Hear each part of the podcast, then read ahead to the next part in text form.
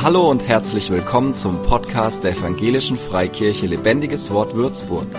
Mach dich bereit für ein neues Wort von Gott für dein Leben. Schön, dass ihr alle hier seid. Thema ist heute der größte Prophet aus dem Alten Testament. Doch bevor ich auflöse, wer das ist, ihr könnt schon mal rätseln, beten wir noch zusammen. Ja, Herr, ich danke dir. Ich danke dir, dass wir in deinem Namen hier versammelt sein dürfen, dass du uns dein Wort geschenkt hast und dass es nützlich ist, dass es schärfer schneidet als jedes Schwert und dass es überführt, aber dass es auch abtrennt und dass es heilt und dass es Trost gibt, dass es uns erbaut und dass es uns völlig ausrüstet zu jedem guten Werk und dass wir dich darin besser kennenlernen dürfen, dass wir immer besser erfahren dürfen, wer du wirklich bist, weil du uns deinen Heiligen Geist geschenkt hast, der uns dein Wort lebendig macht. Sei du unter uns und schenk du uns Erkenntnis. In Jesu Namen. Amen. Genau, wir könnten jetzt darüber streiten. Jesaja, Jeremia, Daniel ist auch ein krasser Prophet. Aber ich rede von. Ich rede von Johannes dem Täufer. Johannes der Täufer ist wohl der größte, Testament, äh, der, der größte Prophet des Alten Testaments. Er steht zwar auf den Schriftseiten des Neuen Testaments, befindet sich aber mit seinem Wirken im Alten Bund und er ist auch, wenn man den Worten Jesu Glauben schenken mag, der größte unter allen, die von Frauen geboren sind, sogar noch größer als ein Prophet. Und wir wollen uns heute gemeinsam anschauen, was für Dinge er denn so gesagt hat, weil ich glaube, dass da wirklich Schätze drinstecken. Wir fangen mal an mit der Bibelstelle. Die steht in Lukas 3. Ich lese die ersten zwei Verse vor. Aber im 15. Jahr der Regierung des Kaisers Tiberius, als Pontius Pilatus Statthalter von Judäa war und Herodes Vierfürst von Galiläa, sein Bruder Philippus aber Vierfürst von Iturea und im Gebiet von Trachonitis, und Lysanias, Vierfürst von Abilene, unter den Hohepriestern Hannas und Kaiaphas. Da erging das Wort Gottes an Johannes, den Sohn des Zacharias, in der Wüste. Johannes der Täufer, der letzte Prophet des Alten Testaments, wurde bereits von Jesaja ungefähr im Jahr 700 vor Christus angekündigt. Genauso wie er im letzten Buch des Alten Testaments, des Schriftteil des Alten Testaments, von Malachi angekündigt wurde ein Prophet bereits von Geburt an mit dem Heiligen Geist erfüllt. Er wurde ungefähr im Jahr 4 bis 6 vor Christus, ungefähr sechs Monate vor der Geburt von Jesus geboren. Er ist der Sohn eines Priesters und einer unfruchtbaren Frau. Und ein Engel sagt den Eltern, sie sollen das Kind Johannes nennen, was so viel bedeutet wie Gott ist gnädig. Und das Krasse auch an Johannes ist, er ist extrem wichtig, er ist extrem bedeutsam. Alle vier Evangelien erwähnen auf der ersten Seite oder spätestens auf der dritten Seite Johannes den Täufer, berichten uns etwas aus seinem Leben, berichten uns, was er gesprochen hat. Und dieser Johannes, der wächst auf und er lebt in der Wüste, bis circa 28, 29 nach Christus das Wort Gottes an ihn geht und sein Auftrag beginnt. Und ich weiß nicht, wie es euch geht, wenn ihr euch vorstellt, so, du wirst geboren, wir können nicht unbedingt nicht, nicht sagen, wann er in die Wüste gelangt ist, aber vielleicht im jungen, jugendlichen Alter, vielleicht war er gerade so ein Mann geworden, ob es jetzt fünf, zehn, 15 oder 20 Jahre Wüste waren, aber dieser Mann, der war alleine da draußen, der hat sich ernährt von wildem Honig, von Heuschrecken, in einer absolut unfruchtbaren Umgebung war er unterwegs. Es ist eine lange Zeit gewesen, bis es losging mit seinem Dienst. Und der Dienst im Reich Gottes, der beginnt auch nicht damit, dass du einfach ein Amt bekommst und dann geht alles los, sondern schon lange vorher wirkt Gott im Verborgenen und er verändert und bereitet dich auch im Verborgenen vor, da wo keiner hinsieht. Wir glauben manchmal, dass die große Veränderung Gottes, die wir in unserem Leben benötigen, wäre, dass es uns einfach nur gut geht. Oh Gott, wenn ich nur das hätte und wenn nur das passieren würde und wenn ich gesund wäre und dieses Leid nicht hätte, wenn ich nicht diesen Struggle hätte, den, der mir so wehtut, wenn ich das nicht hätte, dann würde es mir so gut gehen. Doch es sind die unfruchtbaren Zeiten, die trockenen, die faden, widerspenstigen und gefährlichen Wüstenzeiten, durch die wir durchgehen müssen. Und auf diese unfruchtbarsten Zeiten in unserem Leben, darauf folgen die allerfruchtbarsten. Wenn du Gott den Raum gibst, an dir zu arbeiten und dich ihm bereitstellst, Herr, veränder mich. Wir haben einen Gott, der öffentlich auch wirkt, der Dinge bewegt, auch sichtbar, aber er wirkt auch besonders im Verborgenen. Und so ruft uns Jesus auch auf, in das Verborgene zu gehen. Wir müssen im Verborgenen unserem Gott begegnen. Wir müssen die Stille in unserem Leben nutzen. Jesus ist morgens frühs aufgestanden und er ist ins Gebet gegangen, bevor der Tag anfängt. Legt eure stille Zeit auf den Morgen. Gott sieht und er wirkt ins Verborgene. Und Jesus sagt, hey, wenn du ins Verborgene reingehst, wenn du da im Gebet vor mir deine Bitten, deine Wünsche, deine Fürbitten, deinen Dank aussprichst, dann werde ich es dir öffentlich belohnen. Gott macht die Samen sichtbar, er lässt die Früchte, er lässt die Früchte wachsen wo der Same ins Verborgene gesät wurde. Wir müssen uns mehr über unser verborgenes Christenleben freuen oder mehr auf unser verborgenes Christenleben als über den Sonntagsgottesdienst, wo alles schön sichtbar ist und wir einander sehen.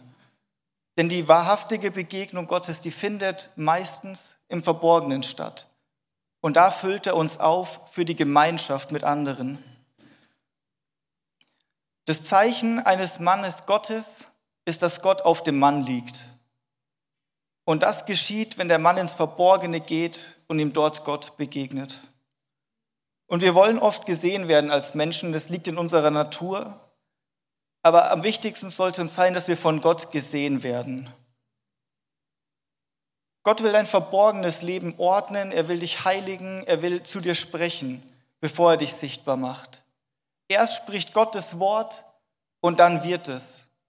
Und unser Gott, der spricht ins Verborgene. Da, wo seine Kinder ihn suchen, da spricht unser Gott.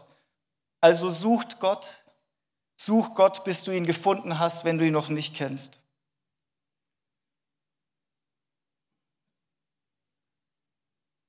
Und Johannes, er kam in die ganze Umgebung des Jordan und verkündigte eine Taufe der Buße zur Vergebung der Sünden.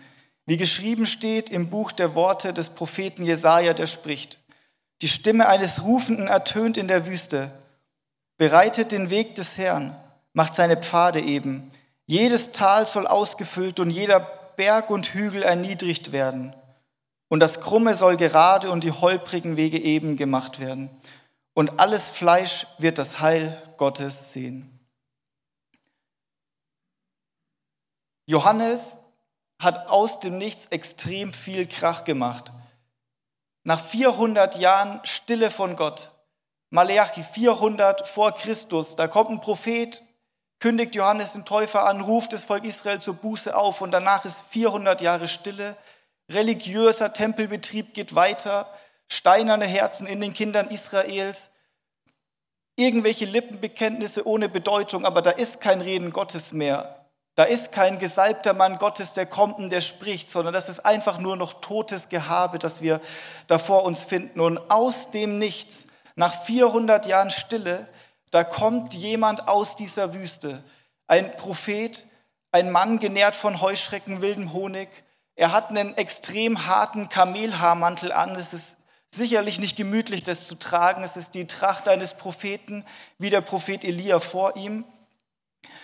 Und die Zeit, in die er da reinkommt, kein Mensch hatte irgendeinen Propheten gesehen. Die haben das vom Hörensagen gehört und plötzlich da kommt einer. Habt ihr gehört, da ist einer Prophet, der hat diese Klamotten an wie dieser Elia und der kommt aus der Wüste. Das ist ein krasser Typ. Wahrscheinlich hatte er lange Haare wie ein Nazirea. Ein wilder Typ, jemand, der kein Blatt vor den Mund nimmt und die Leute, die mussten ihn sehen. Die Leute sind von überall her gekommen. Wir wissen auch aus anderen geschichtlichen Überlieferungen, dass er wirklich Fame hatte in Israel. Die Leute mussten sehen, wer da aus der Wüste gekommen ist. Die Stimme eines Rufenden.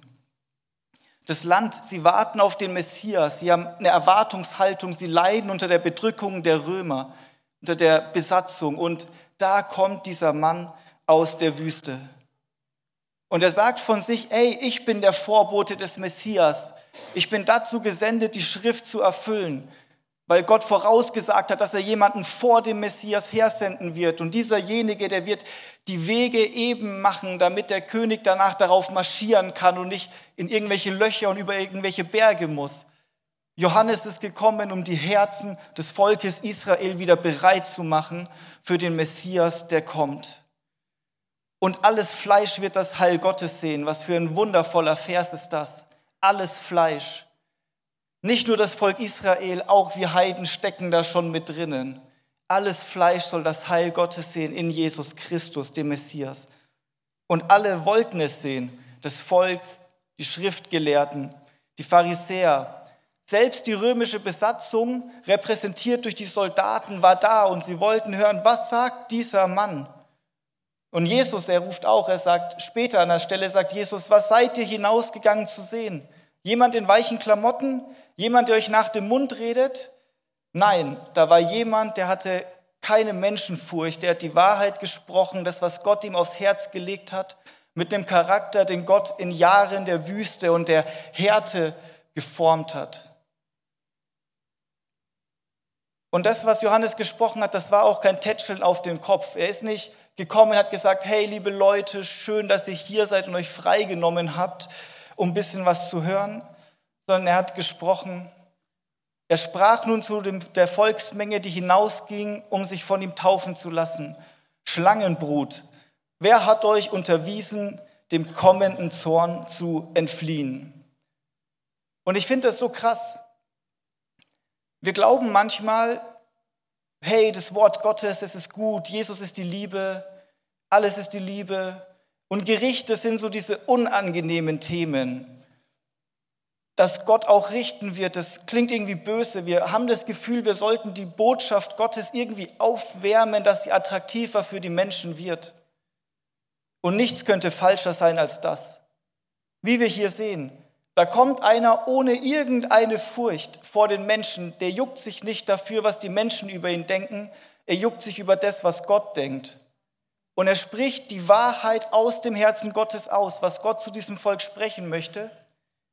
Und die Menschen, die kommen in Scharen, um ihn zu sehen, weil die Menschen, die sehnen sich nach Wahrheit. Wenn jemand die Wahrheit Gottes lebt und spricht, dann kommen die Leute selbst in die Wüste, aus ihrer eigenen Wüste, um das zu hören, was er sagt. Und wie krass ist das? Er sagt im Endeffekt, hey, hat euch jemand gewarnt? Hat euch jemand gewarnt, dass da ein Gericht kommt und ihr ein Riesenproblem habt und jetzt versucht ihr irgendwie euch zu retten? Es ist interessant. Damals kommen die Menschen weil sie Angst haben vor dem Zorn Gottes, vor einem kommenden Gericht und sie suchen, hey, wie kann ich Rettung finden? Und sie kommen dazu Johannes.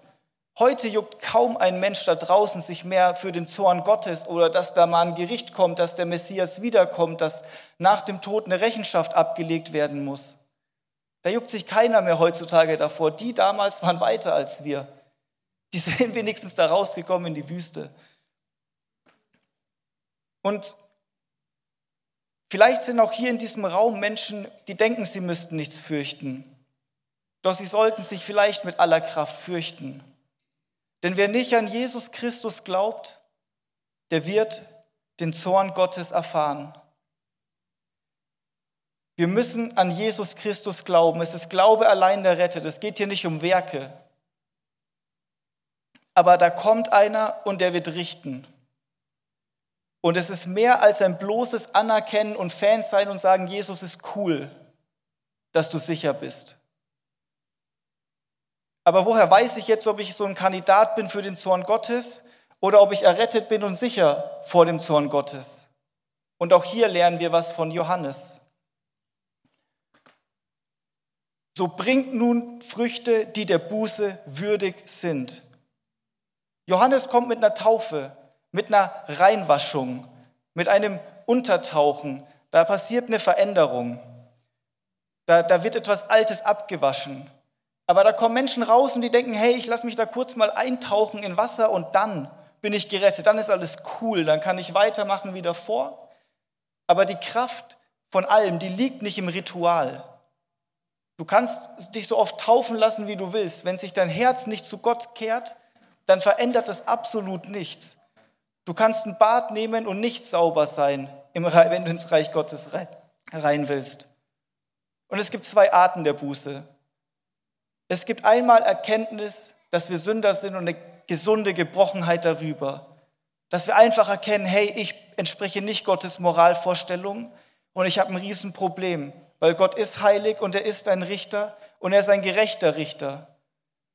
Und wenn wir dann aufrichtig umkehren, wenn wir unsere Herzenseinstellung, unser Denken ändern, sagen, hey, ich habe mich selber in diese Misere reinbuxiert und ich will jetzt mich leiten lassen von Gott und ihm nachfolgen von Herzen, mich abkehren von meinen eigenen egoistischen, selbstverehrenden Wegen. Dann findest du so eine Gnade vor Gott. Dann bist du begnadigt. Dann bist du sicher, das ist eine echte Buße. Es gibt aber eine andere Art von Buße und das ist einfach nur Angst vor Strafe. Wir können das vergleichen mit einem Kind, was die Hand in das Keksglas reinsteckt und die Eltern sehen das und das Kind sagt, äh, tut mir leid, bitte bestraf mich nicht. Das ist einfach aus Angst und aus einer Flucht von der Strafe motiviert. Darum geht es nicht. Du hast nicht die Liebe Gottes geschmeckt, wenn dein Antrieb die Angst vor Strafe ist. Die Bibel sagt, die Güte Gottes leitet uns zur Umkehr, weil Gott ein Errettungsangebot an den Menschen macht und sagt, hey, ich will euch retten. Und wenn wir das erkennen, da kehren wir um, da passiert was. Aber wir sind nicht umgekehrt, weil wir sagen, hey, die Hölle klingt so heiß, wenn da irgendjemand redet. Die Angst, die soll uns nicht bewegen. Wir brauchen eine gesunde Erkenntnis von Furcht und Erschüttertheit darüber. Aber es ist die Gnade und die Liebe Gottes, die uns zu ihm zieht. Aber er sagt eben, da kommen Menschen raus für eine Taufe, aber ohne Buße steigst du genauso schmutzig aus dem Wasser, wie du reingestiegen bist. Deswegen sagt Johannes, bringt der Buße würdige Früchte. Er sagt, dein Leben muss bezeugen, dass deine Herzensumkehr echt ist. Das ist das Einzige, was beweist, dass du rein bist. Er sagt auch hier nicht, deine Frucht bekehrt dich. Er sagt auch nicht, deine Frucht errettet dich. Er sagt nicht, dass wenn du jetzt ein paar bessere Werke tust und einfach aufhörst, irgendeine Sünde zu begehen, dann bist du gerettet. Er sagt, wenn dein Glaube echt ist und deine Herzensveränderung wahrhaftig ist, dann kannst du gar nicht anders, als Früchte zu tragen, die dem entsprechen. Und so ist die Frage an uns, haben wir diese Frucht, diese bleibende Veränderung in unserem Leben? Haben wir uns mal aufrichtig reflektiert, erkannt, dass wir Sünder sind, uns im Herzen Gott zugewandt und haben wir dann vorher und nachher in unserem Leben. Weil da, wo das passiert, da kommen danach Früchte. Prüft euch. Und Johannes geht weiter und er sagt, fangt nicht an, bei euch selbst zu sagen, wir haben Abraham zum Vater. Denn ich sage euch, Gott vermag dem Abraham aus diesen Steinen Kinder zu erwecken. Fangt nicht an, bei der Frucht euch auf irgendwas zu verlassen, sowas externes wie, aber ich gehöre zur Kirche, ich wurde als Kind getauft, aber mein Mitgliedsbeitrag ging über Ben sein Schreibtisch. All das kann uns nicht retten. Die Juden haben sich darauf ausgeruht und gesagt, hey, vor 2000 Jahren war der Abraham und ich bin irgendwie mit dem verwandt. Das ist Quatsch. Er sagt, Gott vermag dem Abraham aus diesen Steinen Kinder zu erwecken. Er sagt, guckt mal um euch rum in dieser Wüste, selbst dieser Stein hier, daraus könnte er aus Abraham Kind machen. Gott kann aus den Steinen dieser Gemeinde Abraham Kinder machen.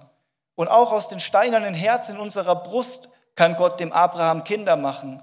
Es geht nicht um Verwandtschaft und ob deine Eltern Christ sind, es geht darum, ob du in einer echten Beziehung zu Jesus Christus stehst.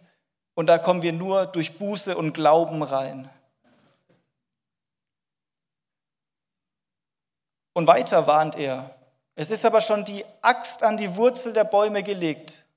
Jeder Baum nun, der keine gute Frucht bringt, wird abgehauen und ins Feuer geworfen. An der Stelle richtet sich das natürlich auch an die Juden. Israel 70 nach Christus wurde Jerusalem zerstört, der Tempel kaputt gemacht, Dinge weggetragen. Aber es spricht auch von einem kommenden Gericht des Messias. Und er sagt im Endeffekt, hey, die Axt ist schon an der Wurzel des Baums. Der, ihr, ihr spielt mit dem Feuer, kehrt um, macht eure Herzen rein. Da ist, ihr habt nicht Zeit, da muss nicht erst irgendwie das Gericht irgendwann kommen, sondern die Axt ist schon an der Wurzel des Baums. Das heißt, da fehlt noch ein Schlag und das Ding ist ab.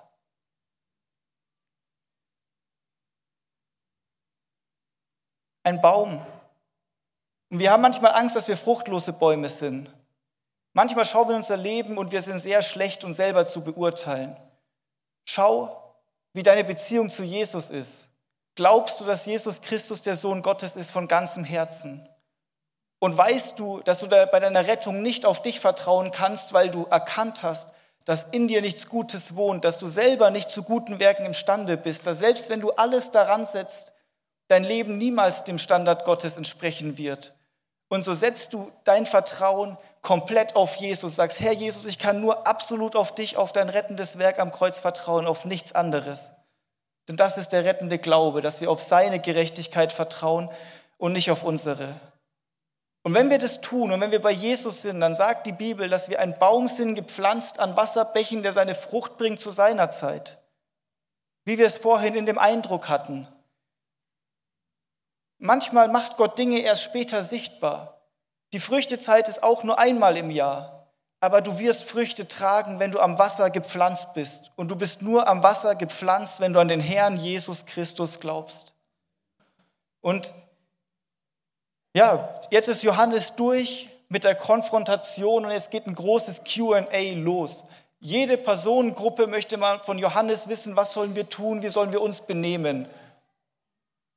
Und da fragt ihn die Menge, was sollen wir denn tun? Und er antwortete und sprach zu ihnen, wer zwei Hemden hat, gebe dem, der keines hat. Und wer Speise hat, der mache es ebenso. Und ich würde es mal so ausdrücken, was häufst du dir an, ohne an deinen Nächsten zu denken? Jesus will, dass wir ihm alles auf den Altar legen. Ich zitiere aus Lukas 14, Vers 33, da sagt Jesus selber, wer nicht allem, was er hat, entsagt, der kann nicht mein Jünger sein. Bist du all in für Jesus? Hast du ihm alles auf den Altar gelegt? Wer du bist, was du tust und alles, was dir Gott geschenkt hat, deine Ressourcen, deine Gaben, deine Talente, dein Job, deine Familie. Bist du all in für Jesus? Und ich sage es euch einfach, macht nicht den Hananas und Sapphira Move und gebt es vor. Es bringt nichts, wenn wir Gott vorgeben, hey Gott, ich gehe all in für dich, aber es juckt uns nicht mehr, sobald wir aus der Kirche draußen sind oder aus unserer Kleingruppe. Gott schaut ins Verborgene. Und das, was wir versuchen festzuhalten, das werden wir verlieren und es wird Gift sein in unserem Leben. Aber wenn du es loslässt und auf den Altar Gottes legst, da werden Dinge rauskommen. Uh, Aber es ist krass, wer nicht allem entsagt, was er besitzt, der kann kein Jünger Jesus sein. Wir können mit den Anforderungen des Reichs Gottes nicht gnädiger sein als Jesus. Amen. Und das QA geht weiter und die Zöllner kommen auch, um sich taufen zu lassen. Die wussten, dass sie kriminelle Abzocker sind. Das war im Endeffekt die Steuereintreiber für die römischen Besatzer. Und die kamen, um sich taufen zu lassen. Die sagen, Meister, was sollen wir tun? Und er sagt, fordert nicht mehr, als was euch vorgeschrieben ist. Die haben natürlich was draufgeschlagen und sich bereichert. Sie haben im Endeffekt die Leute bestohlen. Und natürlich zählt da auch jede Form von Lüge und Betrug dazu, um sich zu bereichern. Hier und da ein kleiner Trick, die Grauzone ausnutzen, Spielraum zum eigenen Vorteil. Das Reich Gottes hat andere Regeln. Wir sollen ehrlich sein. Epheser 4, Vers 28 sagt, wer gestohlen hat, der stehle nicht mehr, sondern arbeite und schaffe mit seinen Händen das nötige Gut, damit er dem Bedürftigen abgeben kann. Geben statt stehlen ist ein himmlisches Prinzip und der Gläubige, der gibt von Herzen. Der Gläubige ist von Herzen barmherzig den Nöten seines Nächsten gegenüber. Nicht, weil wir Angst vor Strafe haben, weil wir denken, Gott, der schmeißt uns einen Blitz runter. Nein, weil wir wissen, dass unser Gott gnädig ist, weil unser Gott kein Abzocker und Betrüger ist. Deswegen wollen wir auch nicht so sein, von Herzen. Und dann kommen auch die Kriegsleute, das ist die römische Besatzung sogar, also sogar die kommen an und sagen, hey, wir müssen wissen, was dieser verrückte Typ da sagt. Und sie fragen ihn, was sollen wir tun? Und er sprach zu ihnen, misshandelt niemand, erhebt keine falsche Anklage und seid zufrieden mit eurem Sold. Misshandelt niemand ist, glaube ich, sehr klar, dass wir einfach in Liebe mit anderen Menschen umgehen sollen, dass wir das Beste unseres Nächsten suchen sollen, aber von Herzen, weil uns unser Nächster interessiert. Wir sollen keine falsche Anklage erheben und besonders Menschen in Uniform, Titelträger, die haben ein bestimmtes Charisma, das davon ausgeht, ein Amt. Das bringt etwas und das kann sehr leicht missbraucht werden. Oder auch vielleicht deine Position vor deinem Chef, wo du vielleicht jemand anderen schlecht darstellst, um dir einen Vorteil zu holen. Oder einfach nur, um jemandem zu schaden, weil du ihn nicht magst, wo du dafür sorgst, dass er bei den anderen Kollegen in Ungnade fällt. Es gibt viel Gottlosigkeit, wo wir die Stelle, in die Gott uns gesetzt hat, missbrauchen können. Und die Bibel warnt uns, erhebt keine falsche Anklage, geht weise damit um, worüber dich Gott als Verwalter gesetzt hat. Wenn Gott dir einen Job gegeben hat, dann frag dich, hey, was will Gott, dass ich hier stellvertretend für ihn tue in diesem Job, den er mir gegeben hat. Und ich finde es so nice und seid zufrieden mit eurem Sold. Ich glaube, darin steckt ein echter Schatz. Wie viele Leute sind heutzutage noch irgendwie zufrieden mit ihrem Gehalt? Inflation hier, Spritpreise da, irgendwelche Lieferketten, kein Plan, was abgeht. Ich bin Gott so dankbar, dass nicht China mich versorgt, sondern dass er mein Versorger ist.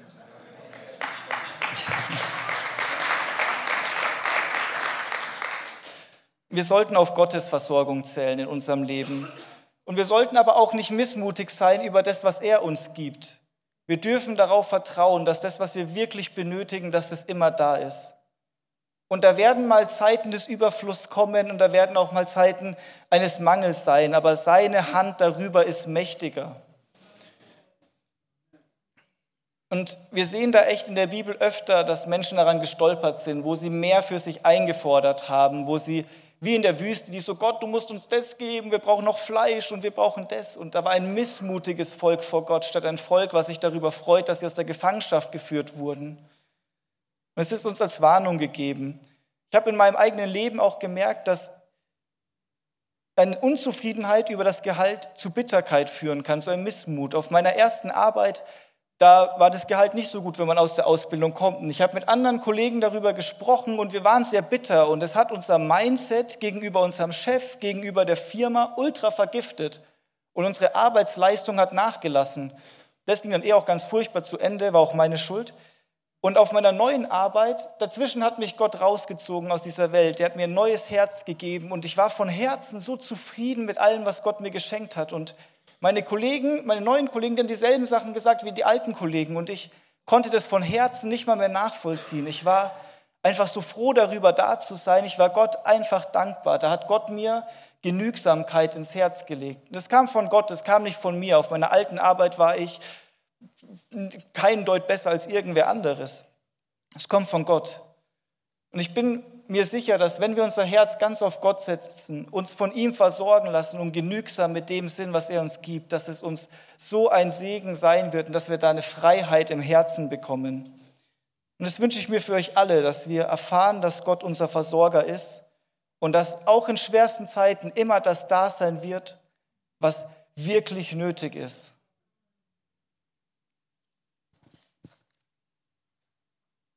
Und das Volk ist jetzt durch mit dem QA. Alle haben mal ihre Frage gestellt und eine Antwort bekommen mit klarer Handlungsaufforderung. Wie gesagt, wir müssen uns daran erinnern, das Ganze ist nicht, wenn du jetzt niemanden mehr abzockst, wirst du gerettet. Nein, darum geht es nicht. Er sagt einfach, hey, wenn du dein Leben wirklich geändert hast, dann solltest du jetzt kein Abzocker mehr sein.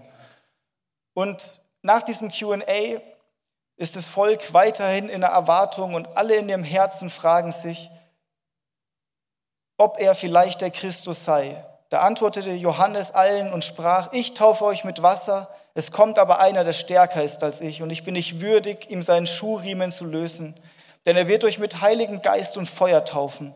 Er hat die Worfschaufel in seiner Hand und er wird seine Tenne durch und durch reinigen und den Weizen in seine Scheune sammeln, die Spreu aber wird er mit unauslöschlichem Feuer verbrennen. Ich finde das so krass. Jesus selber sagt, unter den von Frauen geborenen ist keiner größer als Johannes der Täufer. Und Johannes der Täufer sagt, da kommt einer, ich bin's nicht. Ich bin der kleinste Wurm von allen. Ich bin diesem Typ nicht mal würdig, seine Schnürsenkel zuzubinden. Ich bin nicht würdig, ihm seinen Fuß zu waschen. Das ist die Demut von jemandem, der wirklich Gott erkannt hat. Wenn du Gott begegnest, wenn du in der Schrift liest und ihn ehrlich begegnest, dann merkst du, wie klein du bist und wie würdig und wie herrlich Gott ist. Und das führt zu Anbetung. Johannes nimmt keine Ehre für sich, sondern mit allem ehrt er Jesus. Was seid ihr in die Wüste gekommen zu sehen? Jemanden, der mit Herz und Wahrhaftigkeit auf Jesus Christus zeigt. Und so sollen auch wir mit allem, was wir tun, Jesus Christus ehren. So sollen wir Licht sein in dieser Welt. So sollen wir uns verändern lassen von Gott. So sollen wir dieses Licht, Jesus Christus, Raum geben in unserem Leben, an unseren Arbeitsplätzen, in unserer Familie, an dem Ort unseres Wirkungsbereichs. Wir warten so lange und jetzt ist er da. Was ist das für eine krasse Botschaft? Und Johannes tauft mit Wasser. Und das ist eine Taufe, die kann fake gehen. Da kannst du reingehen und wieder rauskommen, wie du reingegangen bist. Aber wenn Jesus Christus kommt und dich mit heiligem Geist tauft, dann bist du nicht mehr derselbe. Da kommt neue Kraft in deinem Leben, die dich von innen erneuert. Über den Verlauf deines Lebens wird Gott dich in einer kindlichen Beziehung haben, wo er dich erzieht, wo er dich an die Hand nimmt. Da ist kein Urteil. Egal wo du stehst, egal wie du vom Weg abgekommen bist, du kannst immer zu deinem liebenden Vater zurückrennen. Und nichts kann dich mehr trennen von dieser Liebe. Wenn du getauft bist mit Heiligem Geist und ein Kind Gottes bist, der Vater, der liebt wie der perfekteste Vater dieser Welt. Nichts kann uns trennen von der Liebe. Und deswegen müssen wir alles loslassen, was uns trennt, auch all die Bitterkeit, all die falschen Gedanken über Gott, wo wir auch Sünde vielleicht in unser Leben gelassen haben. Und da schmeißt es raus aber lass dir nicht einreden, dass da kein Zugang mehr zu Gott ist, weil der Weg ist frei und es ist vollbracht und es wurde bezahlt mit dem Blut des Sohnes.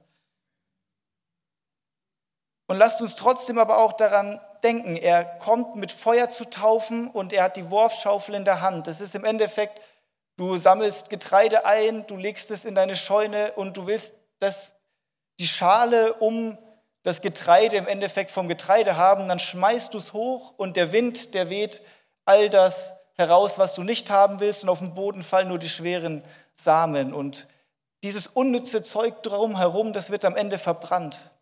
Und so will Jesus uns alle sammeln, alle seine Kinder erretten. Jeden, der eine bewusste Entscheidung für Gott treffen will, den will Gott retten und den rettet Gott auch. Aber alle anderen, die werden ein Gericht erfahren. Und ich will einfach am Ende noch dazu aufrufen, hey, lasst uns dieses Jahr damit beginnen, dass wir reinen Tisch mit Gott machen.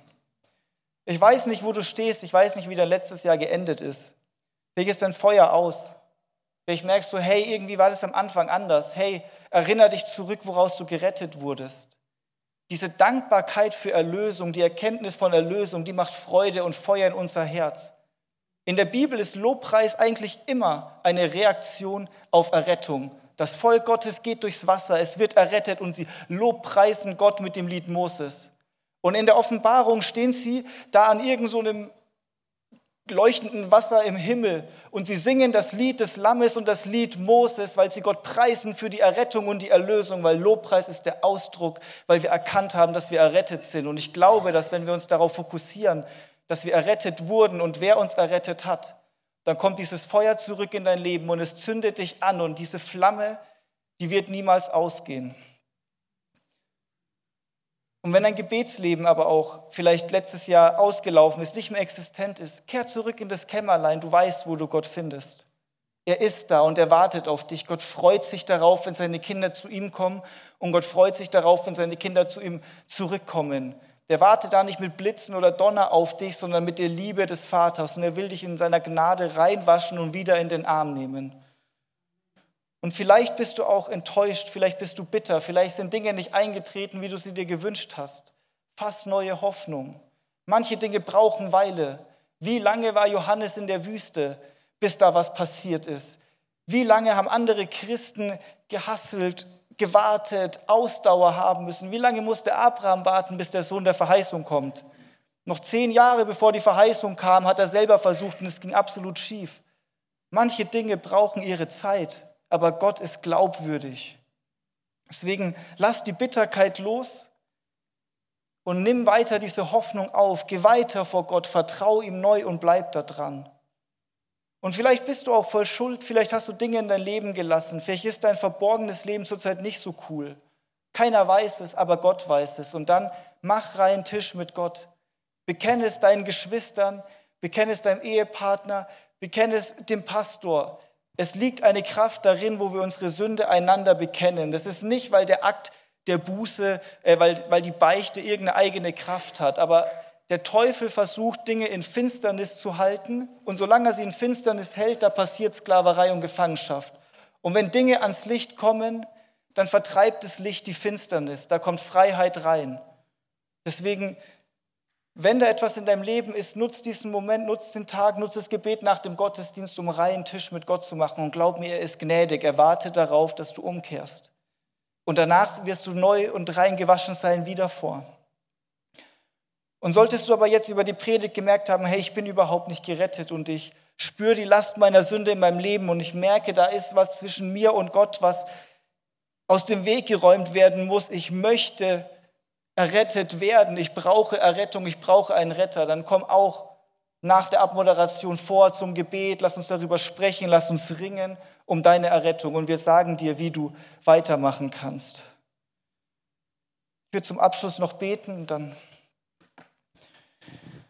Oh Herr, ich danke dir. Ich danke dir, dass du deinen Boten vor dir hergesandt hast und dass der, der nach deinem Boten gekommen ist, dass der der Größte ist. Ich danke dir, Jesus, dass du der Allergrößte bist, dass du gekommen bist, nicht um zu richten, sondern um zu retten, bis zum letzten Tag, wenn du zurückkommen wirst, um zu richten. Und dass ja, wir mit all unserer Last, mit all unserer Bedrücktheit, mit unserer Bitterkeit, mit unserer Traurigkeit, mit unserer Schuld, dass wir zu dir kommen können so beladen, wie wir sind und dass dein Joch aber leicht ist, dass da, wo wir mit dir sind, uns Dinge leicht fallen, dass da Lasten abfallen, dass wir in Freiheit rausgeführt werden, wo jetzt Gefangenschaft ist, Herr. Und ich bete einfach, dass dein Leben, dein Licht, dein Geist in unserem Leben Raum gewinnt und dass es sichtbar wird und dass du uns dieses Jahr segnest, dass du uns auf diese neuen Gräser führst, auf, das, auf die frischen Wiesen zu den stillen Wassern. Und Herr, wir segnen auch alle Geschwister, die durch ein Tal der Finsternis durch müssen in diesem Jahr.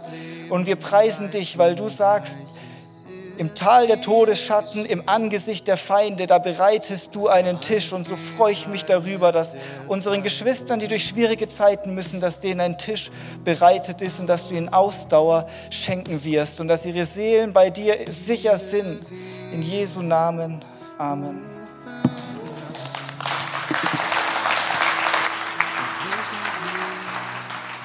Für mehr Infos besuche uns auf Facebook unter lebendigeswort.de oder einfach persönlich im Sonntagsgottesdienst.